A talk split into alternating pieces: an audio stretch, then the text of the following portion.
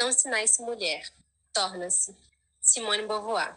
Olá, me chamo Alexandra Monsores, faço enfermagem na Universidade Federal Fluminense, no Polo de Rio das Ostras, e vou apresentar, juntamente com as minhas amigas de graduação, Amanda Vitória, Emanuele Poças e Maria Eduarda Braga, nosso podcast, que também será nosso trabalho da disciplina de perspectivas socioantropológicas em saúde sobre o tema acesso à atenção básica da mulher trans no Brasil, referente ao tema de questões de gênero e saúde.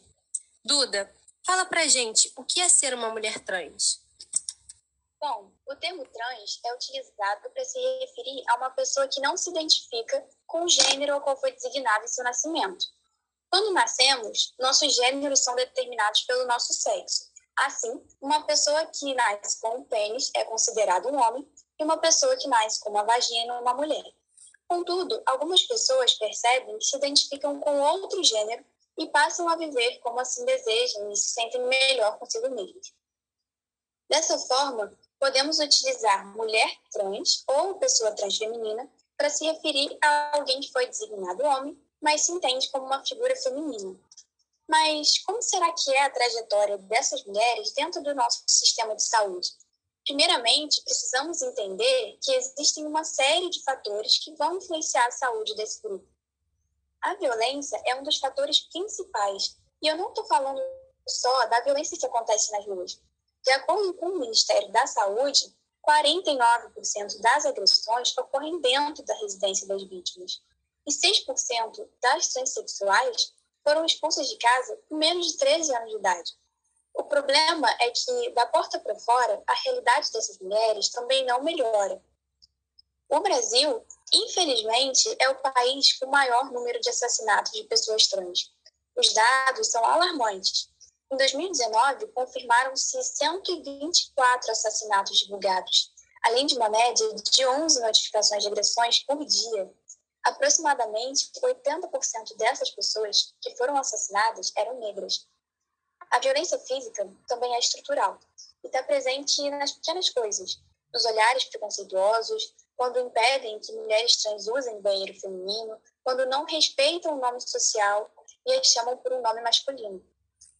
Esse cenário de violência, somado ao desamparo de políticas públicas, levam a maiores taxas de adoecimentos mentais, como depressão, ansiedade e tentativas de suicídio. E também adoecimentos em geral, relacionados a tabagismo, uso elevado de álcool e drogas, infecções por HIV e outras STs. A expectativa de vida das pessoas trans é de 35 anos apenas. Além de dificuldades no acesso e atendimento nos serviços de saúde, essas pessoas têm como um dos principais fatores de adoecimento a transfobia, que de forma estrutural e histórica impede que essas mulheres cheguem à velhice. Para a professora e primeira mulher trans a se candidatar ao cargo de senadora no Brasil, Duda Salabert, não é possível falar sobre a saúde da mulher trans sem antes considerar o contexto de vulnerabilidade em que elas estão inseridas, são vários os desafios enfrentados por pessoas trans e no quesito oportunidade não é diferente. A inserção no mercado de trabalho e o desenvolvimento profissional também é uma das principais dificuldades.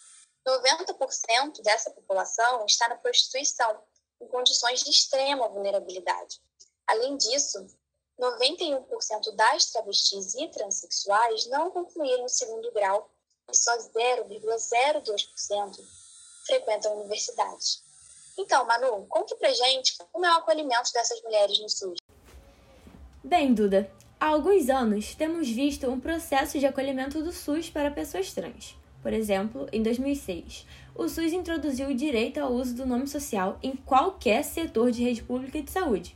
E dois anos depois, em 2008, também passou a realizar cirurgias de redesignação sexual para mulheres transexuais que desejam mudar sua genitália. Porém, no Brasil, apenas o Rio de Janeiro, São Paulo, Porto Alegre e Goiânia possuem hospitais aptos a realizar tais procedimentos cirúrgicos, o que é muito pouco considerado a vasta quantidade de regiões do Brasil.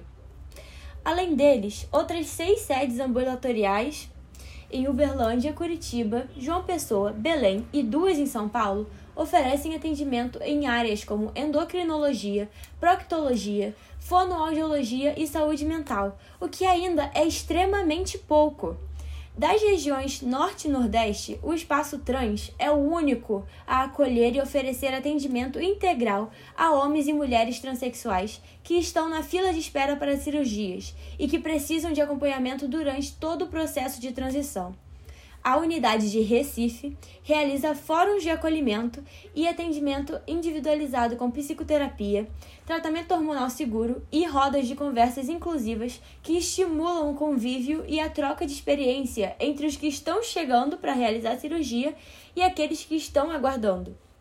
Uma ótima medida integradora que deveria ser visto em outras regiões do país. Então, Amanda, nos apresente alguma das incríveis mulheres trans desse Brasilzão. Então, galera, depois de saber um pouco do universo trans e das problemáticas que essas mulheres enfrentam, que tal conhecer algumas? Vem comigo que eu te apresento algumas mulheres trans que você precisa conhecer. A primeira, ela se chama Duda Salabert. É uma professora de literatura, ambientalista e ativista filiada ao Partido Democrático Trabalhista. Em 2018, se notabilizou a se tornar a primeira pessoa transgênero a se candidatar ao cargo de senadora da República. Vamos ouvir um pouquinho o que, que a Duda tem para nos dizer. Hoje eu tenho a certeza que a política partidária institucional é a principal ferramenta para promover transformações sociais. Se nós lutamos por democracia, nós temos que lutar por ocupar a política partidária, por mais tóxica que ela pareça. Eu faço parte de um grupo que 90% estão na prostituição, 91% não concluíram o segundo grau.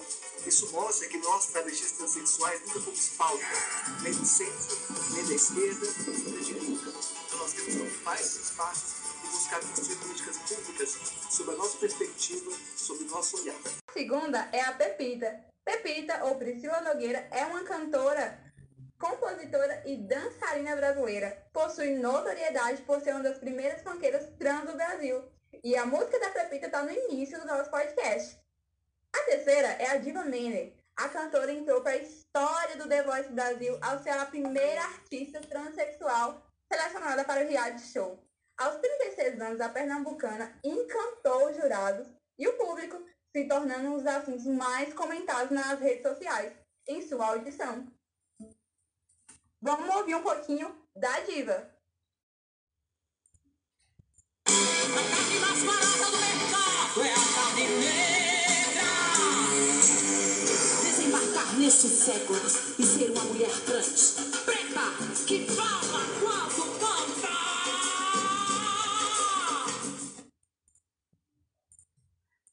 Arrepia, hein, galera? Então, a quarta mulher que você precisa conhecer é a Maju. Maju dos Santos Conceição, ou simplesmente Maju, é uma cantora e compositora brasileira. Suas músicas são do gênero MPB e abordam temas como relações afetivas e empoderamento feminino. Vamos ouvir um pouquinho da Maju. Deixa eu te levar pra tomar um café no meu mundo favorito, o sol beija nossa pele nas manhãs de Que linda, hein? Então, gente, essas foram algumas das mulheres trans que precisamos conhecer. E aí, Alê, quais seriam as recomendações? Use sempre a camisinha. Respeite seu tempo de transição. Não usou preservativo? Use PrEP. E você, profissional da saúde, respeite as pessoas trans. Use sempre o nome social. Beijo! Obrigada por ouvirem nosso podcast. Até a próxima!